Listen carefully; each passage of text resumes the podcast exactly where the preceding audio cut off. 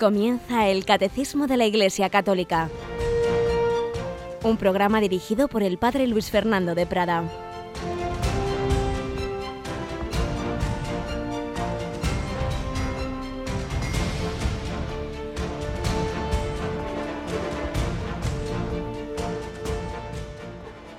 Alabados sean Jesús, María y José. Muy buenos días, querida familia de Radio María. Aquí estamos de nuevo Estamos una semana más para seguir aprendiendo del catecismo, para seguir conociendo a nuestro Señor Jesucristo, el Mesías, el Hijo de Dios, que nos está exponiendo esta parte del catecismo, para seguir aprendiendo cómo la escritura, la tradición, el magisterio de la Iglesia nos van iluminando sobre el sentido de nuestra vida que está en Jesucristo. Él revela el hombre al propio hombre tenemos hoy con nosotros a Cristina Rubio. Buenos días, Cris. Muy buenos días, padre. Bueno, mucho calorcito, ¿verdad? Bueno, la verdad es que soportable. y hoy, 14 de julio, San Camilo de Lelis, gran maestro de atención, de cariño a los enfermos. Él llevó una vida muy disipada, pero tuvo su conversión y sobre todo el Señor le mostró esa presencia de Cristo en los enfermos. Fíjate, me estaba acordando que precisamente Hace poco entrevistamos a, un chico que ha estado muy metido en la, en, la droga y nos decían los, drogadictos somos los leprosos de, de nuestra época. Antes se huía de los leprosos, ahora se oye de los drogadictos. Pues tuvimos una entrevista muy, muy interesante. La vamos a exponer un poco resumida esta noche eh, dentro del Hombre de Dios y completa el viernes que viene a las 12 de la noche porque hay mucha gente buena esta semana no van a poderlo realizar y entonces vamos a tener completa esa entrevista a Juan que conocerás quizá, Cristina, habrás oído hablar de las comunidades del cenáculo. Sí. Fundadas por la madre Elvira, una, una religiosa italiana que estaba en una congregación y, y, cuando iba por la calle veía a los pobres chicos pues tirados ahí, drogándose sin nadie que les ayudara. Decía, yo tengo que hacer algo, yo tengo que hacer algo, hasta que al final tuvo permiso de dejar su congregación, se fue a una casa abandonada, invitó a chicos, decía, venga, veniros conmigo que yo te os voy a ayudar. Y así empezó todo. Y hoy son decenas de casas por el mundo entero en que con una terapia que básicamente es cristoterapia, que básicamente es, es el Señor, es la oración, es la amistad, es ayudarse unos a otros, están saliendo adelante un montón de chicos y chicas y además eh, de una manera que les lleva al Señor, les lleva a Cristo. Bueno, pues ya veréis esta noche en El Hombre de Dios a las 9 de la noche esa entrevista, ya digo, hoy un poquito resumida y completa el viernes que viene a las 12 de la noche. No os lo perdáis porque ahí tenemos un nuevo San Camilo, en este caso esta Madre Elvira, como el Señor le ha enviado para ayudar a esas personas con tantas situaciones, no solo el caso de los drogadictos, sino en general, pues eh, muchos, muchas marcas, muchas heridas que tiene nuestra sociedad de hoy, nuestros jóvenes de hoy, que los dejan al borde del camino, pero Jesús, el Mesías, el que curó al ciego al borde del camino, sigue actuando pues hace siglos a través de San Camilo, hoy a través de la Madre Elvira y de tantas personas buenas que hacen presente a Jesucristo. Tú necesitas mis manos, mi cansancio que a otros descanse. Tú necesitas mi vida. Pues ofrezcamos hoy también, en este 14 de julio, nuestra barca al Señor, para que a través de ella Jesús pueda sacar a los hombres del mar tenebroso de este mundo y llevarlos a la vida eterna. Se lo pedimos así y vamos a recibir, como siempre, un primer testimonio, una primera enseñanza vital en esta primera sección de nuestro programa.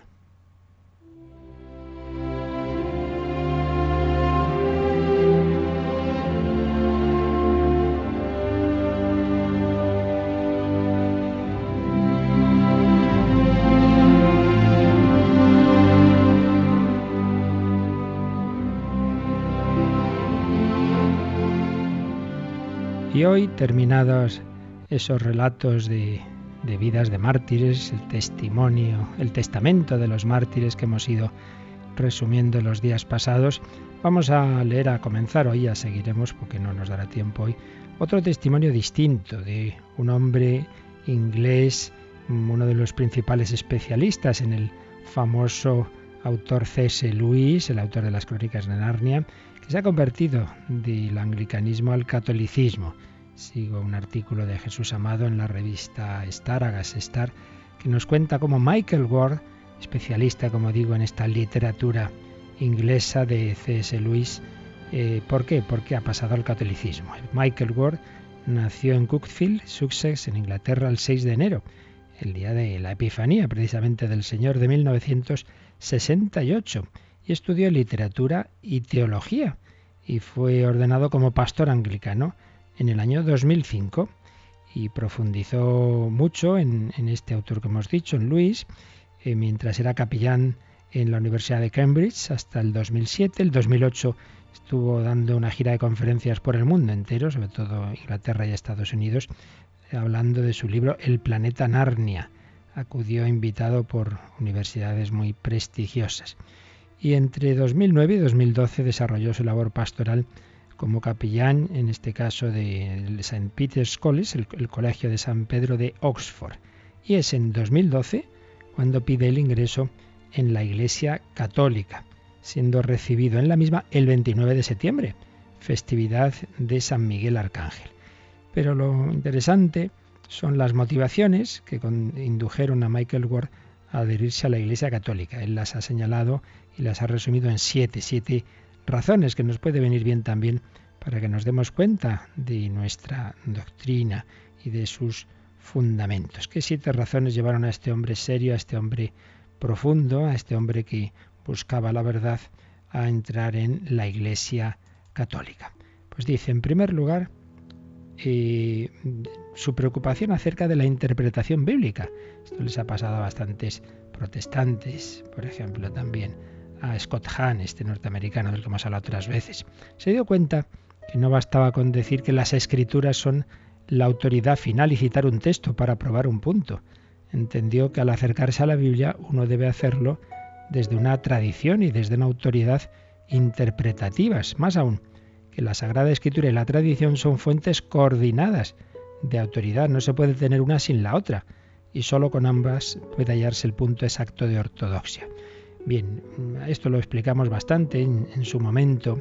Es absurdo el, coger la escritura sin tradición porque la escritura, si nos centramos concretamente en el Nuevo Testamento, pues claro, el Nuevo Testamento se escribe años después de que haya una tradición. Primero la iglesia empieza a predicar, los apóstoles empiezan a anunciar, a hablar, a predicar, y años después se va poniendo por escrito, pues no todo, sino de una manera ocasional parte de esa predicación, pero primero estaba la tradición ¿Y qué es el Nuevo Testamento? Pues, pues condensar por escrito parte de esa tradición. Pero es que hay un segundo tema.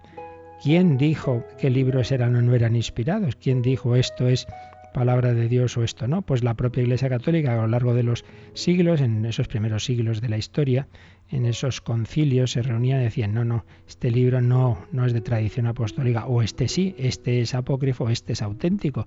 Es la propia tradición de la Iglesia y su magisterio el que dice esto sí y esto no. Por eso, como dice Michael Ward, es necesario unir escritura y tradición. La, escritura no es un libro que ha caído del cielo, ¡pumba! Esto es la palabra de Dios, ya está. entonces es, lo cito como autoridad suprema porque Dios me ha dicho esto, es mi palabra. No, no es así. Procede de esa tradición. Es un libro, digamos, que se ha escrito en la iglesia. Entonces es absurdo usar el Nuevo Testamento contra la iglesia cuando es un libro que se ha formado en la iglesia y en su tradición. Una segunda razón que le hizo pensar a este hombre y que le llevó a la Iglesia Católica es algo que puede parecer paradójico, lo que a algunos les aleja de la Iglesia, que es el campo de la ética sexual. Tuvo que escribir un ensayo sobre ese tema cuando estaba estudiando para ordenarse como pastor anglicano y entonces por primera vez en su vida leyó las encíclicas de los papas relativas a temas de ética sexual como la Humane Vitae del Papa Pablo VI y escribe lo siguiente. Comencé a ver que las actuales confusiones protestantes sobre la ética sexual se debían en gran parte a decisiones tomadas allá por la década de los años 1930 sobre la cuestión aparentemente insignificante de la anticoncepción. Pero de aquel cambio supuestamente minúsculo en la doctrina han surgido todos estos desarrollos con una inevitabilidad inexorable, todo de una pieza sin partes inconexas, Nuestras controversias actuales sobre lo que constituye el matrimonio, por ejemplo, son parte del mismo terremoto moral que comenzó retumbando tan silenciosamente allá por los años 30, pero que ahora se mueve afectando a casi todos y a casi todo. Sin duda, la ética sexual católica contiene muchas enseñanzas duras, pero es lógica. Da luz y fuerzas, y también viene acompañada con la gracia de los sacramentos, que nos ayudan a vivir acordes con esas enseñanzas, especialmente el sacramento de la reconciliación, sin el cual estaríamos todos permanentemente a la deriva. Así pues, es verdad, allá por los años 30, un sínodo de la Iglesia Anglicana, pues dijo, bueno, podemos aceptar hoy día como algo que, que no va en contra de, de la enseñanza bíblica, la anticoncepción. Y ese fue el primer paso para luego ir aceptando más y más cosas que muchos protestantes cuando estudian el Nuevo Testamento dicen, pero bueno, pero en base a que hemos podido nosotros cambiar esta doctrina. Y cuando ven la doctrina de la Iglesia Católica, ven una coherencia y ven que ahí hay una armonía y unos fundamentos bíblicos y tradicionales y dicen, pues la verdad, esto será difícil, pero parece mucho más lógico. Y es lo que le pasa a este hombre y lo que le lleva también a pensar que está la plenitud de la verdad en la Iglesia Católica. Es curioso que también este que antes os he mencionado, Scott Hahn, también fue este tema de la anticoncepción, paradójicamente, de los que le llevó a pensar que en la Iglesia había una especial asistencia del Espíritu Santo porque por supuesto, él y su mujer practicaban todo tipo de anticoncepción y tal, pero, pero estudiando el tema se dieron cuenta de que estaba mucho más en coherencia con la Biblia, la postura de la Iglesia Católica, que la que tenían en su comunidad, en ese caso calvinista. Tercera razón. Pedro, San Pedro, cuanto más miraba la enseñanza bíblica acerca de Pedro, tanto más me convencía de que había sido elegido por Cristo para una misión muy especial cuando le dio las llaves y dijo, sobre esta roca edificaré mi iglesia. Cristo también le dijo, he rogado por ti, para que tu fe no desfallezca. ¿Es posible que la oración de Cristo no fuese respondida? Y responde Michael Ward, si Cristo está con los apóstoles hasta el final de los tiempos, ¿no significa eso que la misión petrina continuaría indefinidamente en los sucesores de Pedro, como de hecho empieza a suceder incluso antes de la muerte del último apóstol? y recuerda una carta de San Clemente a Corinto. Sin duda, muchos, perdón, sin duda, muchos papas han sido malvados y el papado ha atravesado periodos tumultuosos, pero la tradición de fe cristiana y la moral todavía se han mantenido firmemente a pesar de ello, incluso hasta la actualidad. Esto es seguramente lo que uno esperaría si la misión fue debidamente constituida.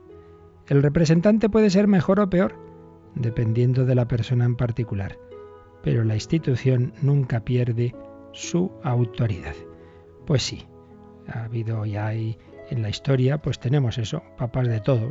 Llevamos una racha extraordinaria de papas, pero los ha habido muy nefastos a nivel personal. Sí, sí, pero a pesar de todo, en ellos se ha cumplido la promesa de Cristo. Tú eres Pedro, sobre esta piedra edificaré mi iglesia, las puertas del abismo no podrán contra ella, te daré las llaves del reino de los cielos. Lo que ates en la tierra quedará atado en el cielo. Cristo cumple su promesa. Y esto es una de las cosas que este hombre, como otros que buscan la verdad, han descubierto en la iglesia. Jesús actúa a través de Pedro. Bueno, seguiremos leyendo este testimonio de este converso Michael Ward.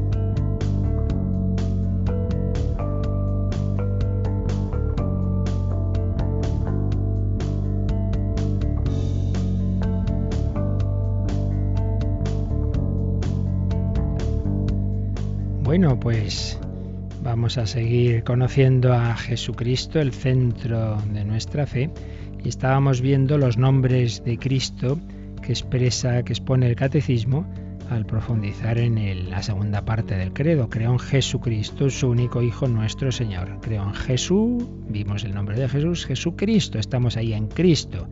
Ya nos detuvimos en la explicación de ese nombre en su origen, Cristo, traducción griega de Mesías, lo principal, digamos, de explicación ya lo vimos y por ello ahora podemos ir un poquito más deprisa, simplemente pues casi leyendo los números del catecismo con los marginales que nos cita, pues es ya algo bastante claro y sencillo, pero bueno, vamos a irlo viendo que siempre hay cosas que se nos escapan y que cuando las profundizamos y las releemos, esos textos bíblicos que hemos oído tantas veces, pues seguramente los cogeremos, los entenderemos mejor. Así que Cristina, nos cogemos el 437 y muchos, muchas citas bíblicas que vamos a encontrar nos van a sonar, pero repito, pues ahora en este contexto de entender que hablan del Mesías, del Cristo, pues seguro que los entendemos un poquito mejor. 437, vamos con él. El ángel anunció a los pastores el nacimiento de Jesús como el, el del Mesías prometido a Israel. Os ha nacido hoy en la ciudad de David un Salvador, que es el Cristo Señor. Desde el principio Él es a quien el Padre ha santificado y enviado al mundo, concebido como santo en el seno virginal de María. José fue llamado por Dios para tomar consigo a María, su esposa, encinta, del que fue engendrado en ella por el Espíritu Santo, para que Jesús, llamado Cristo, nazca de la esposa de José en la descendencia mesiánica de David. Como veis, pues este número prácticamente es un enlazar citas bíblicas en todas las cuales aparece el término o la idea del Mesías. Eh, ¿Quién es ese Mesías? ¿Quién es ese Cristo? En primer lugar, pues una cita que todos recordamos que se lee la Nochebuena en la misa del gallo, cuando están los pastores velando sus rebaños y se les aparecen los ángeles. ¿Y qué dice el ángel a los pastores? Os ha nacido hoy, os ha nacido a vosotros, es para vosotros, os ha nacido hoy en la ciudad de David. No nos olvidemos, ya lo vimos, que una de las líneas proféticas sobre el Mesías es que es hijo de David, que es rey, sacerdote, profeta y rey. Es rey. Rey es descendiente del famosísimo rey David. Que no nos olvidemos, por cierto, de que la bandera de Israel tiene una estrella que es la estrella de David. Os ha nacido hoy en la ciudad de David un Salvador, un Salvador, el que el único que puede salvaros de lo negativo de la vida, que es lo negativo, el pecado y sus consecuencias, la muerte, sufrimiento, etcétera. Os ha nacido hoy un Salvador. ¿Y quién es ese Salvador? El Cristo Señor, el Mesías Señor. A veces se traduce el Mesías, el Señor, aquí se traduce el catecismo, el Cristo Señor, el Mesías Señor. Es decir, en una, en una, en una posición de dos términos se nos dan estas dos palabras, Mesías en su versión griega, el Nuevo Testamento está escrito en griego, el Cristo, el Mesías, Señor, el Kyrios. Es decir, está los ángeles ya anunciando que no es un Mesías cualquiera, está usando el término de Kyrios, el término divino, el término de Señor, porque no es un mero profeta, sino que es, el Mesías, es el Señor, perdón, es Dios. Otra cosa es lo que entendieran los pobres pastores, pero aquí está en, este, en esta frase. Os ha nacido hoy en la ciudad de David un Salvador que es el Cristo Señor. Y ya nos explica el catecismo que este es desde el principio, desde siempre, y acá ahora viene una frase de San Juan, Juan 10:36, aquel a quien el Padre ha santificado y enviado al mundo.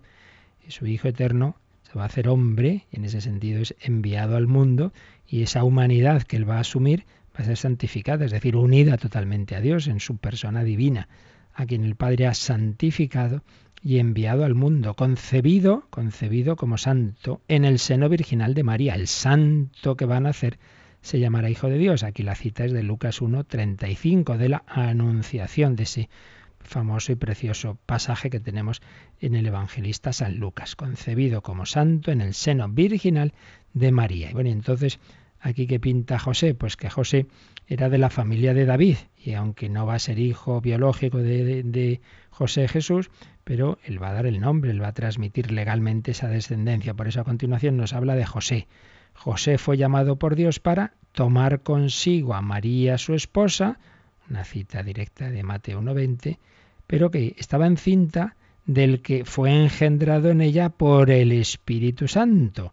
Jesús es, es formado en el seno de María por obra del Espíritu Santo. Ya dijimos, pero lo repito y lo repetiremos varias veces porque esto nos ayuda a entender muchas cosas, que hay tres verdades que están íntimamente ligadas, tres verdades sobre Cristo. Su divinidad, su divinidad, el hecho de que, de que esté, de que esté, de que sea concebido de una manera virginal, virginal, es Dios, eh, está concebido de manera virginal y es hombre, Dios, hombre y concebido de manera virginal.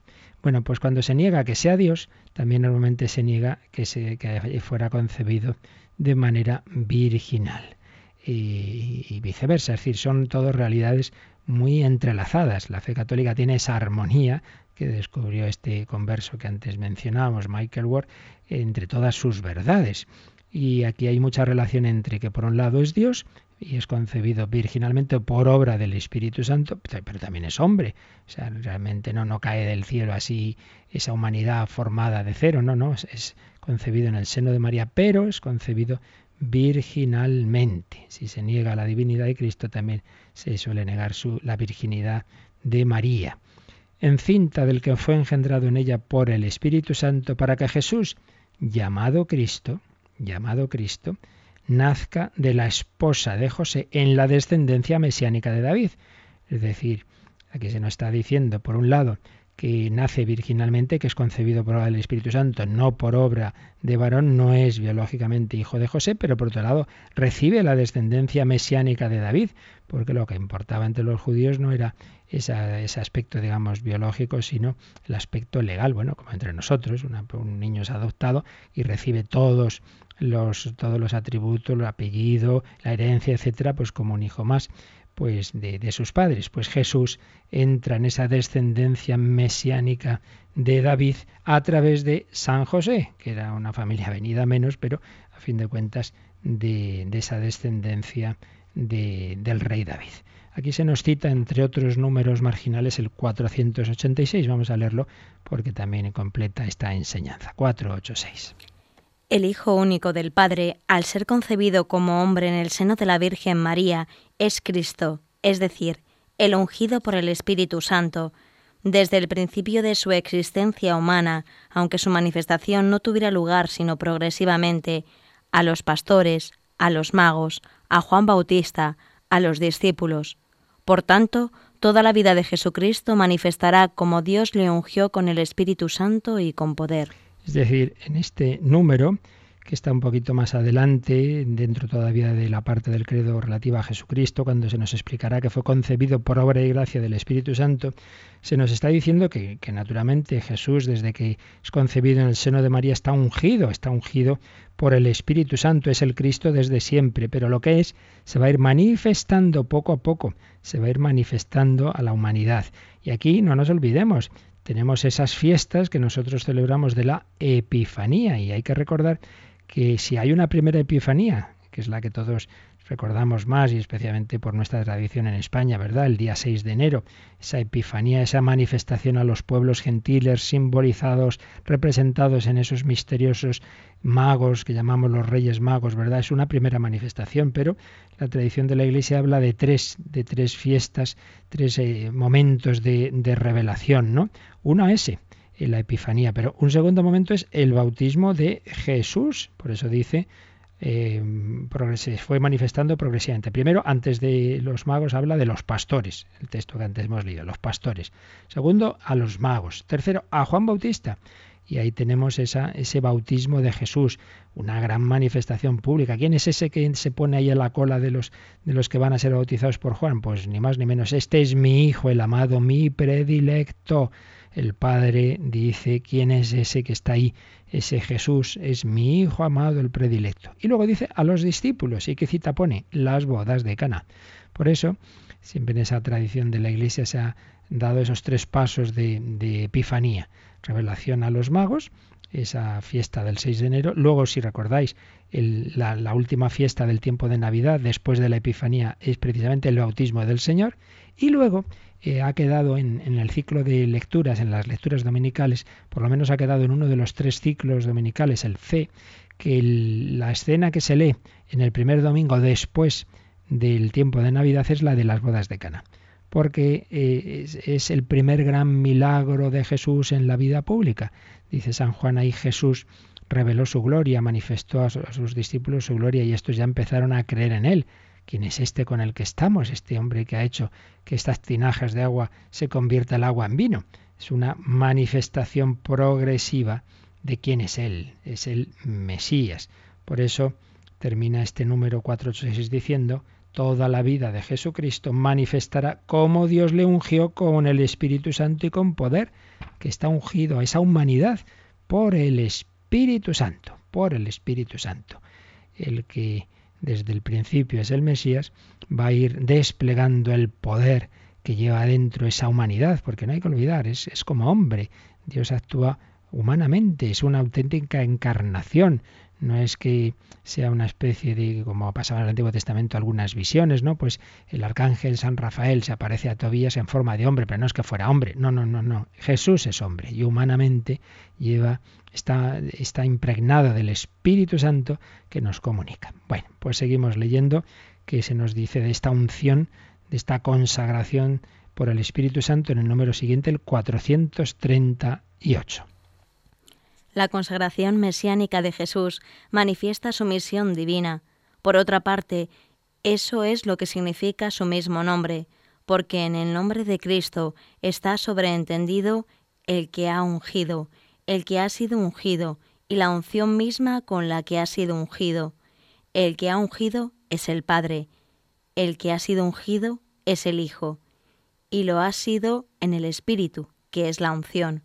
Su eterna consagración mesiánica fue revelada en el tiempo de su vida terrena, en el momento de su bautismo, por Juan, cuando Dios le ungió con el Espíritu Santo y con poder, para que él fuese manifestado a Israel como su Mesías.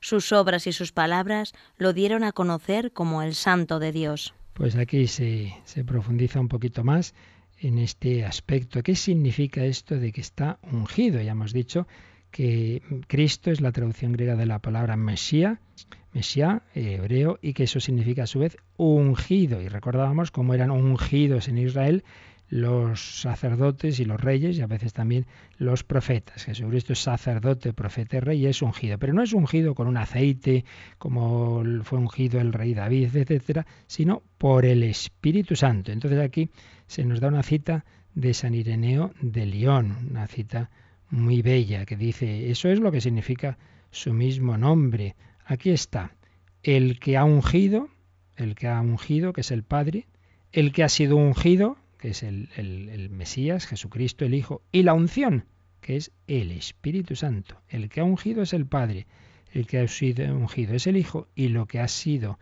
eh, en el Espíritu es la unción. La unción misma es el Espíritu Santo. Entonces, esa eterna consagración mesiánica del Hijo fue revelada en el tiempo de su vida terrena, sobre todo, dice, en el momento de su bautismo por Juan, su bautismo por Juan. Y entonces aquí viene un numerito, el 535, el 535 que nos recuerda cómo fue ese bautismo, así que como no nos viene mal recordarlo, vamos a ver en a leer ese número que hace una síntesis también de las citas bíblicas sobre ese momento tan importante que es cuando, digamos, empieza la vida pública, cuando se va a manifestar a los hombres quién es este que va a ir predicando durante siguientes años eh, por las, por esos caminos de, de, Palestina. ¿Quién es? El que nos va a decir el Padre en ese bautismo de Jesús. Leemos el 535.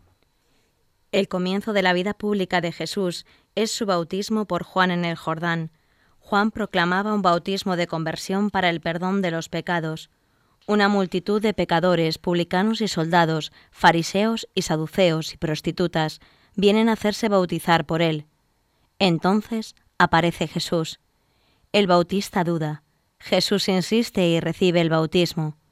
Entonces el Espíritu Santo, en forma de paloma, viene sobre Jesús, y la voz del cielo proclama que Él es el mi Hijo amado es la manifestación, la Epifanía, de Jesús como Mesías de Israel e Hijo de Dios. Pues un poco lo que hemos ido anticipando antes, ante todas esas personas, ante esa multitud de pecadores, ante todos ellos se hace esta presentación, digamos, el Padre va a decir, bueno, este, este que veis aquí, este que parece un pecador más, este que se ha identificado tanto con la humanidad, se ha hecho hombre incluso hasta ponerse en la cola como uno más.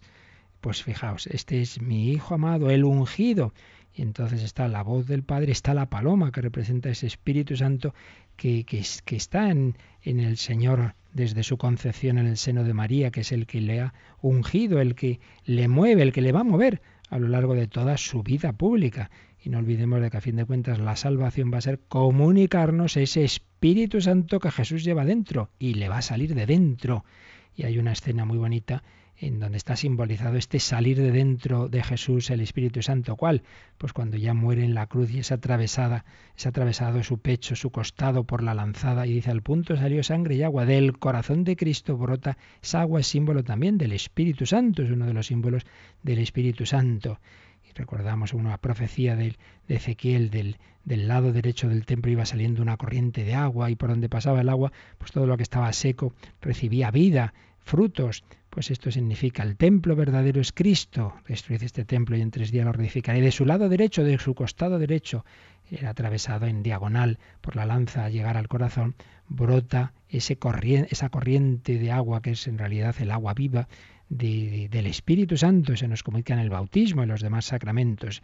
Y esa agua nos transforma, nos convierte y hace que lo seco se convierta en un vergel de, de frutos abundantes. Yo he venido para que tengan vida y vida en abundante. El Mesías, ungido por el Espíritu Santo, nos comunica su Espíritu para que nuestra vida sea fructuosa, para que nuestra vida sea una vida llena de frutos de vida eterna. Bueno, pues vamos a invocar al Mesías al Hijo de David, al Hijo de Dios, al descendiente del rey David, pero que es el verdadero rey, el rey Señor.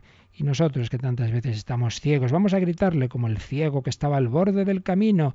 Vamos a gritar a Jesús, al Hijo de Dios, al Hijo de David, al Mesías, ten compasión de nosotros, Jesús, Hijo de David. Tú ya sabes que yo estoy aquí desde el fondo del abismo vuelvo a ti. Al borde del camino grito, no pases de largo, no pases de largo, no pases de largo, hijo de David. Ellos quieren acallar mi voz. Solo soy un ciego en Jericó que no puede ver brillar el sol. No pases de largo, no, no, no pases de largo, no pases de largo hijo de David. Me llamaste y yo salte al oír que decías que quieres de mí.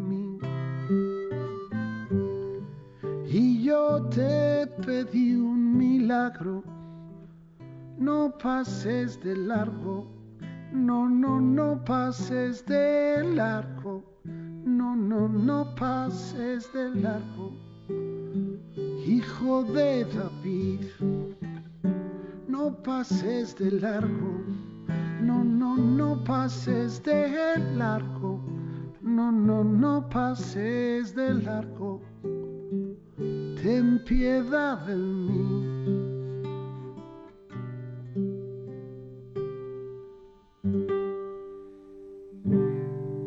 Están escuchando el Catecismo de la Iglesia Católica con el Padre Luis Fernando de Prada.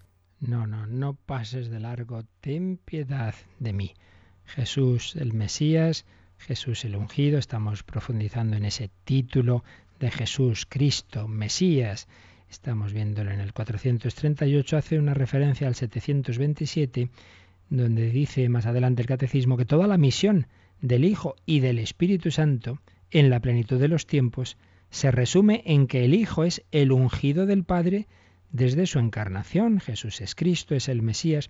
Y como todo el segundo capítulo del credo, es decir, todo lo que se nos dice sobre Jesús en, el credo, en Jesucristo, su único Hijo, nuestro Señor, que fue concebido por obra y gracia del Espíritu Santo, etcétera. Como todo eso dice, hay que leerlo a la luz de esta idea de que Cristo está siempre ungido por el Espíritu Santo y que toda la obra de Cristo es misión conjunta del Hijo y del Espíritu Santo. Es decir, esto quizá nos falte, sobre todo en Occidente, en Oriente tienen como más presente al Espíritu Santo.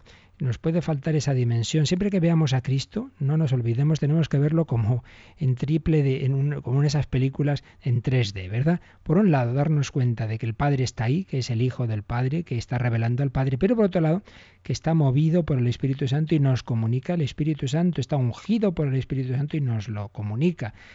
Jesús no actúa, digamos, solo. La segunda persona de la Trinidad eh, es, eh, solo él ya se ha hecho hombre, pero eh, en una persona divina actúan las tres, porque la Trinidad es inseparable. Entonces siempre tenemos que ver en, en, el Hijo, el Padre, quien me ha visto a mí ha visto al Padre y al Espíritu Santo.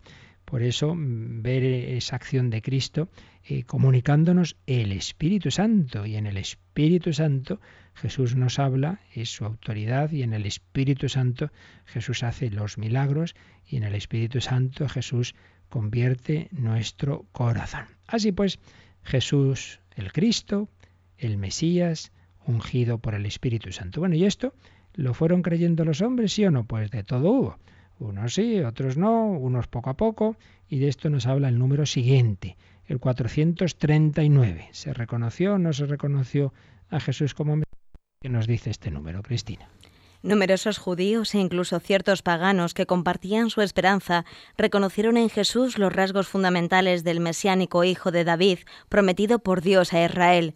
Jesús aceptó el título de Mesías, al cual tenía derecho, pero no sin reservas, porque una parte de sus contemporáneos lo comprendían según una concepción demasiado humana, esencialmente política.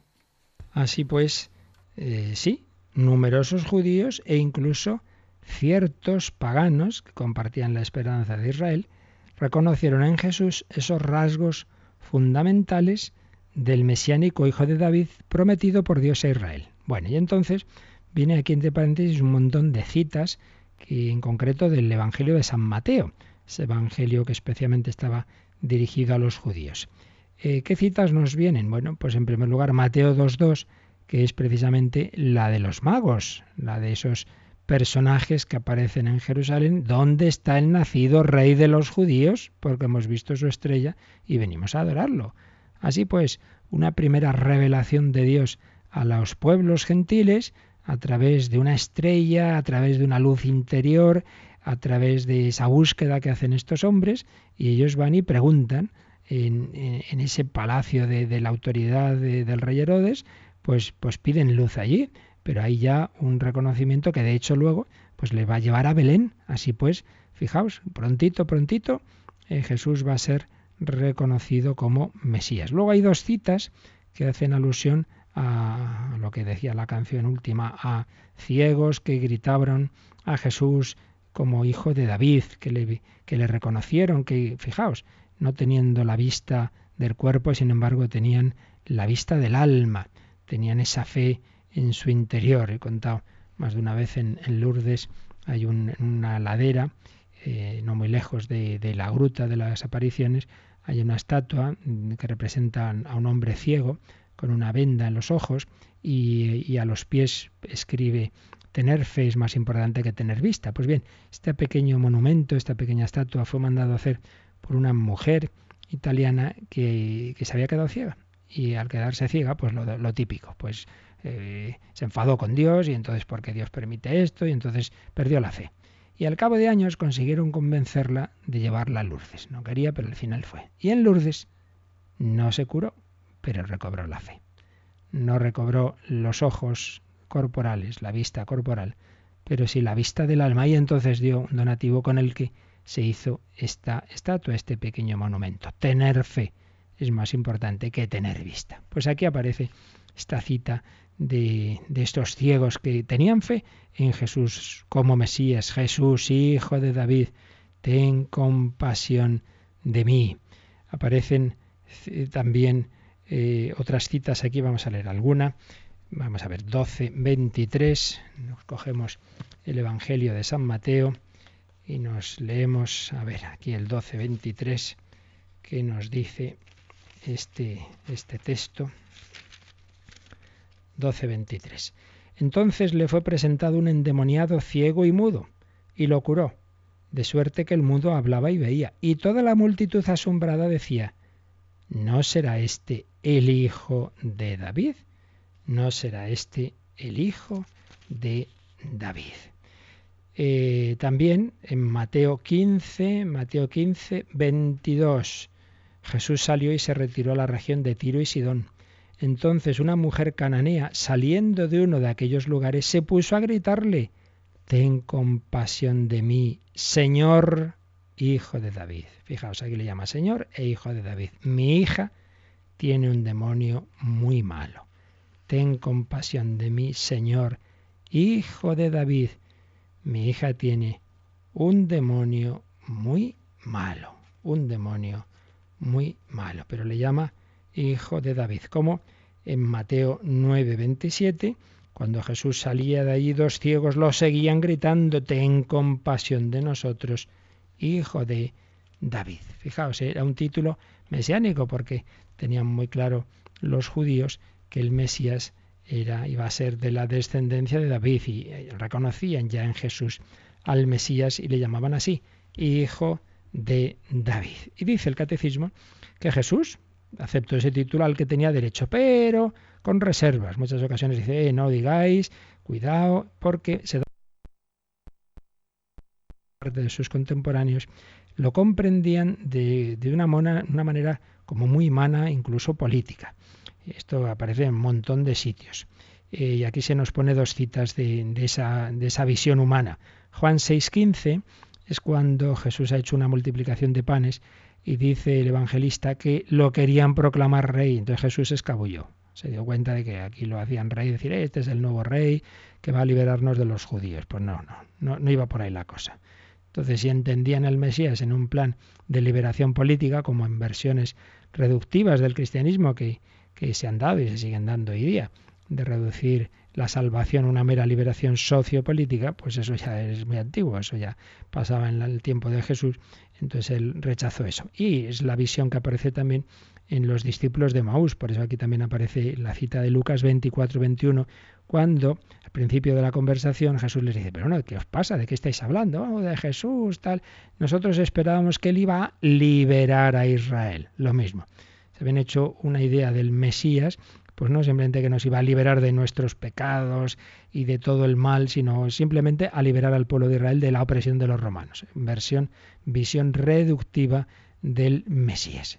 Esto es lo que nos dice el número 439, pero vienen aquí citados el 528 y 529, son unos números, sobre todo el 528, un poco largo, que bueno, las ideas más o menos las hemos visto, pero nos viene bien para acabar de rematar cómo se manifiesta ese mesianismo de Jesús. Vamos a leer, Cristina, el 528.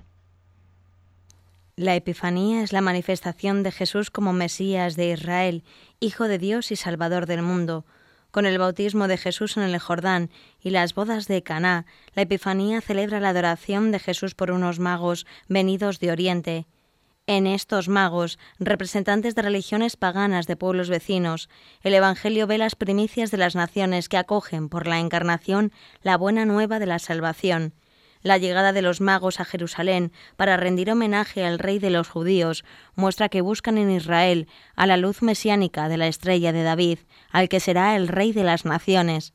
Su venida significa que los gentiles no pueden descubrir a Jesús y adorarle como Hijo de Dios y Salvador del mundo, sino volviéndose hacia los judíos y recibiendo de ellos su promesa mesiánica, tal como está contenida en el Antiguo Testamento.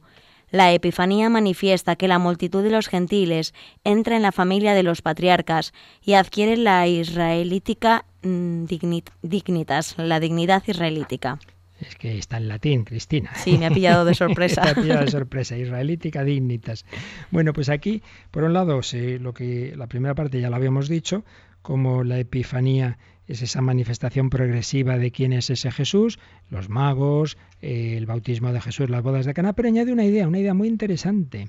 Y es que fijaos que esos magos, esos paganos, esos no judíos que van a reconocer en Cristo al Mesías, pero lo hacen, dice, a través del pueblo judío. Su venida significa que los gentiles no pueden descubrir a Jesús y adorarlo como Hijo de Dios y Salvador del mundo, sino volviéndose hacia los judíos y recibiendo de ellos su promesa mesiánica, tal como está contenida en el Antiguo Testamento. Es decir, uno no puede ser cristiano obviando todo el Antiguo Testamento. Esto fue una herejía que hubo ya en los primeros tiempos, el marcionismo. Decía, bueno, bueno, ahora nos quedamos con el Nuevo Testamento. El Antiguo ya eso ha pasado.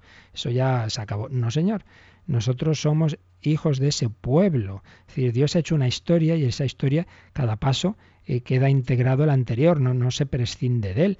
Entonces, para entender, esto aparece en todo el Nuevo Testamento, en toda la historia de la Iglesia, para entender quién es ese Cristo, el Mesías, hay que, hay que se entiende desde el Antiguo Testamento. El, Antiguo eh, se, se, ve lo que estaba en él anunciado, se entiende desde el Nuevo, pero el Nuevo también se profundiza desde el Antiguo, se iluminan mutuamente. Entonces, nosotros no podemos prescindir de nuestros hermanos mayores, la Iglesia no prescinde del Antiguo Testamento, no prescinde de, de, esa descendencia, de esa familia de los patriarcas, dice aquí, de esa israelita, israelítica dignitas, esa dignidad israelita, el, el, auténtico Israel de Simeón, de Ana, de María, en definitiva, la Virgen María, la israelita por excelencia, la mujer en la que se cumplen todas las promesas. Por tanto, se descubre al Mesías en, en, Cristo, pero a través de ese pueblo de Israel. Y por eso los magos no van directamente a la hemos conocido a Jesús y ya está, sino precisamente a través del pueblo de Israel y de sus autoridades y de sus escrituras.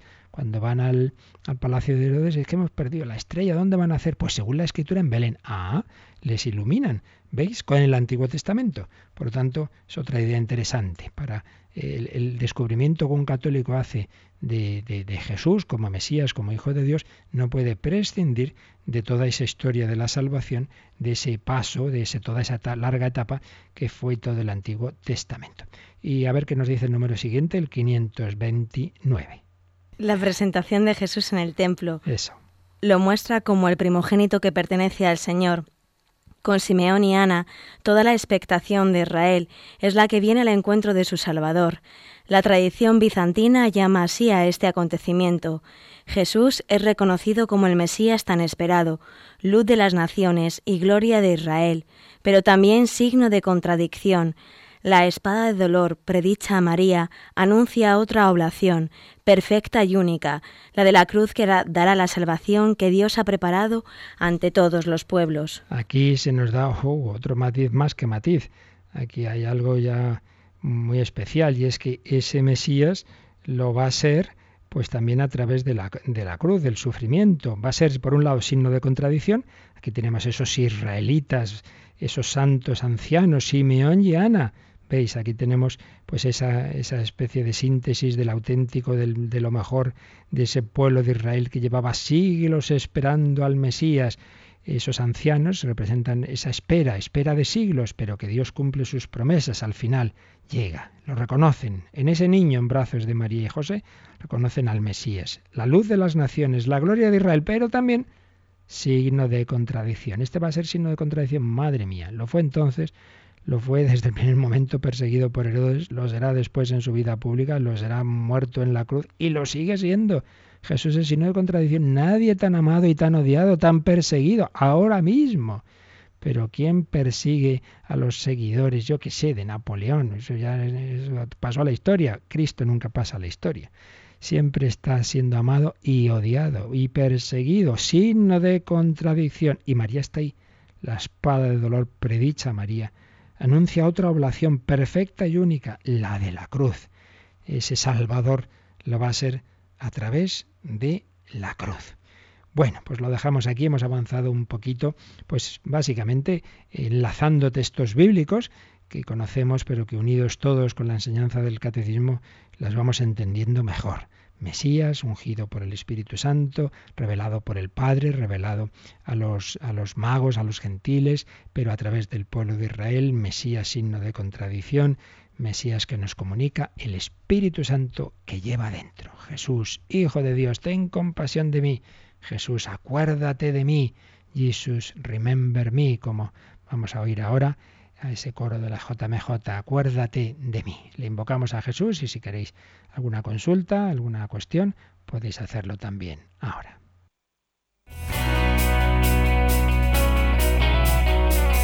Participa en el programa con tus preguntas y dudas. Llama al 91 153 8550. También puedes hacerlo escribiendo al mail catecismo arroba radiomaria.es. Catecismo.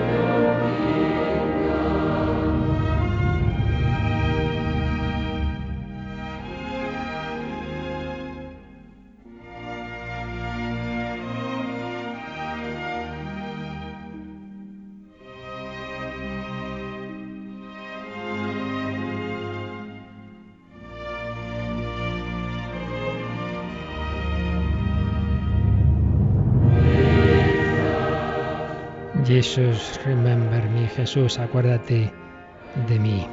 Tenemos un correo desde Sevilla, de María, Padre, oigo todos los días el programa, me gusta mucho. Mi vida ha sido bonita, pero con muchas pruebas que pienso que Dios me ha puesto. Todas al final superadas. La última ha sido terrible, una agresión sexual a la luz del día.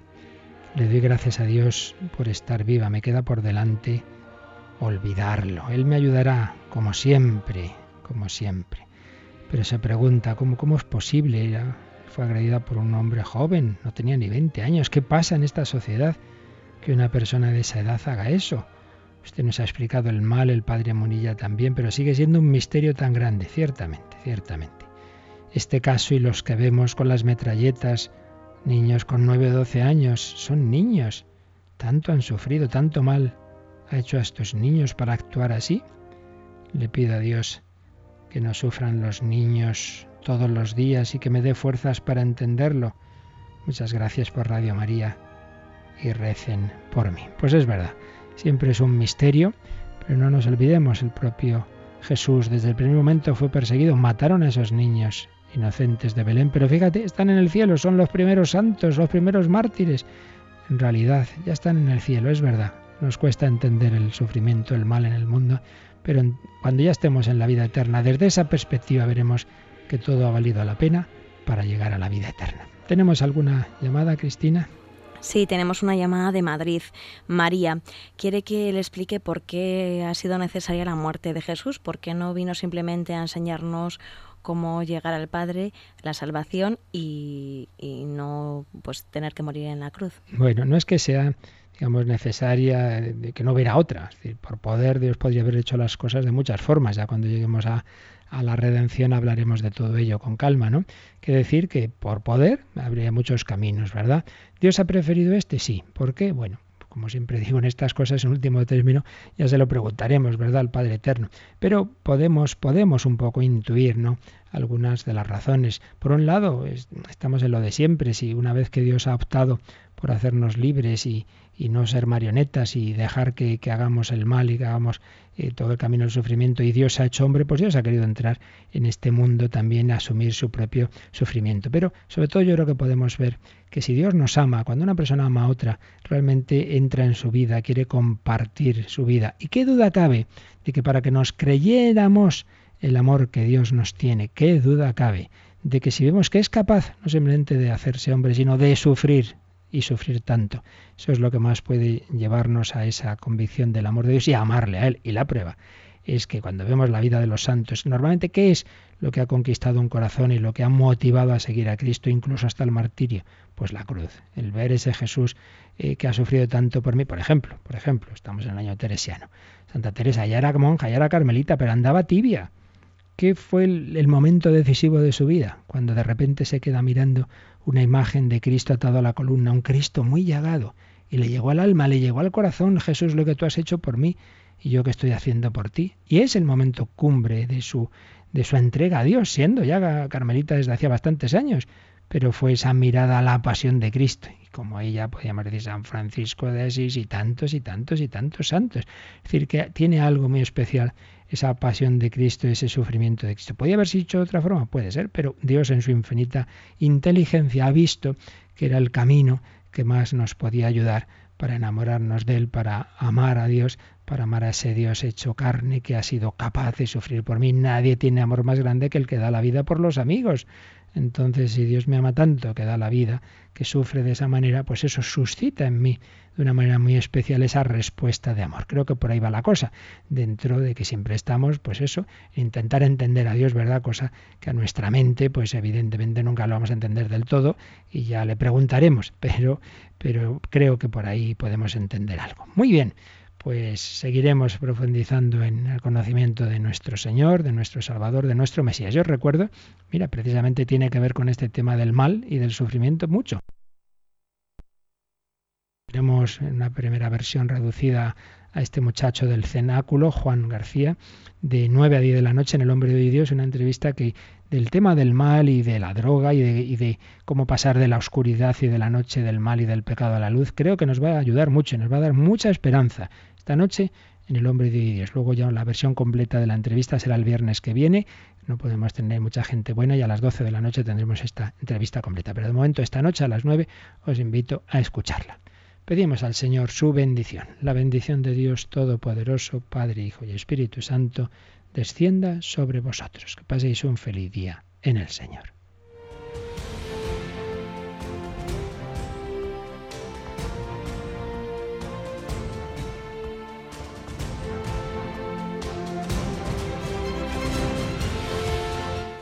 Han escuchado en Radio María el Catecismo de la Iglesia Católica